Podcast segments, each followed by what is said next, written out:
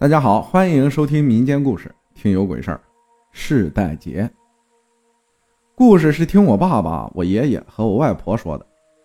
几口事件连在一起，大体是这样的：我的太太公是我们当地的一个地主，而且兼带着当地的土郎中，当地老百姓中威望也很高。他娶了两个媳妇儿，大太太姓严，生了四个女儿；二太太姓陈，生了两个儿子。老五和老六，二太太比太太公小了整整二十岁，是我们当地县城的一户大小姐。今天的故事就要从二太太的两个儿子说起。老五性格比较暴躁，处处得理不饶人；老六是个聋子加哑巴，说他完全是聋子哑巴吧，也不全是。自家人能在他模糊不清的口音中听明白，但是外人就需要比手势交流了。今天我们先来说说老五家的事儿吧。我们的土郎中太太公去世以后，家里两个儿子就开始分家产。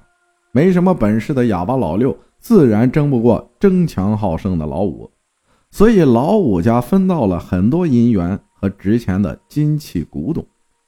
但是至此，他们家好像再也没有好运降临。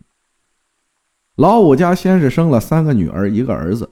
女儿夭折了两个，他家老婆子又染上了肺结核，天天咳不停，在他们家门口远远的就能嗅见那一堆堆黑痰的腥臭味这老婆子是个典型的恶婆婆，别人经过他们家门口都会被恶狠狠地啐上几口唾沫。这样的恶婆婆自然没有多少福报，没过多久，老两口都走了。女儿嫁了以后，也是日子过得紧巴巴的，与娘家来往甚少。唯独这个儿子，以后的事情基本上都与他有关。儿子叫子寿，新中国刚成立没多久，他就成家了。那会儿全国上下都不富裕，他们家也一样，日子很是清苦。他平时就下下地，顺便市集的时候过去卖些老鼠药。子寿最起码生了七八个孩子，但是活下来的没几个。他的大儿子听说养到二十岁的时候，马上都要娶妻生子的年龄了。有一次去参加别人家的婚宴，被鞭炮声吓到了。回来的时候经过家里旁边的小桥，听他后来喃喃自语说，那天晚上他看到桥下有个白衣女人在跟他招手。后来回到家就开始反常，他不停的哆嗦，自言自语。后来直接把家里的棉被啃食了，这大儿子直接就疯了。子寿没办法，只能把他五花大绑在楼上。就这样没几年，大儿子疯癫致死，然后在不远处的山头草草掩埋。如今墓地在哪儿，早已不知去向。子寿的第二个和第三个孩子是一对双胞胎女儿，但是生下来不到七天就夭折了。因为孩子太小，不能给弄个正常的墓穴，所以两个孩子就埋在前院的大槐树底下。谁知没过几天就被野狗刨个干净，尸骨裸露，极其悲惨。子寿的老婆因此眼睛差点哭瞎。说来也奇怪，他也有肺病，每天咳嗽不止，两口子都差不多，每天的咳嗽声啊，交相呼应，好不热闹。接下来，子寿家的老四、老五、老六相继出生了。听说在老四和老五之间又没了两个。老四和老五天生有腿疾，走路不太利索。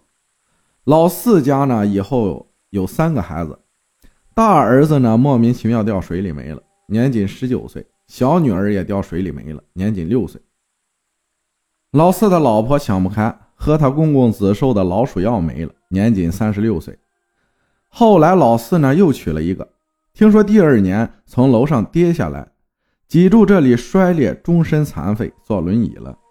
现在的第二个女儿跟老公在江苏常熟做生意，基本上也很少回家。哥哥和妹妹还有妈妈都走了，后母带来了两个孩子，她原先的家被两个孩子占据，后母又残废在床上，老四的日子也不好过，靠着这个破旧残疾车过活。老五的脚啊也有问题，天生罗圈腿。小儿子跟老四家的小女儿一起掉水里没了。老婆得了乳腺癌也走了，唯一的儿子天天游手好闲打游戏。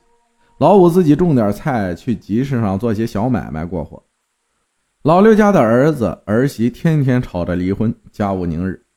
从我太爷爷这边下来的老五家后代，真的没有一个顺心的，命运多劫，仿佛永远逃不开一个魔咒。我外婆年轻的时候就住在他们家边上。我外婆说，以前抗日战争和解放战争的时候，他们家谷仓里死了好多人，晚上的时候经常能听见凄厉的猫叫声，还有一些隐约能看见又飘忽不定的白影进进出出。过去的场景是否如此恐怖，我不得而知。但是子寿他们家祖上和后代的不太平，我们都有目共睹。这到底是为什么？是不是真的天道轮回、因果报应呢？比起后来哑巴老六家的后人发迹，难道不就是最好的论证吗？感谢西蛋分享的故事。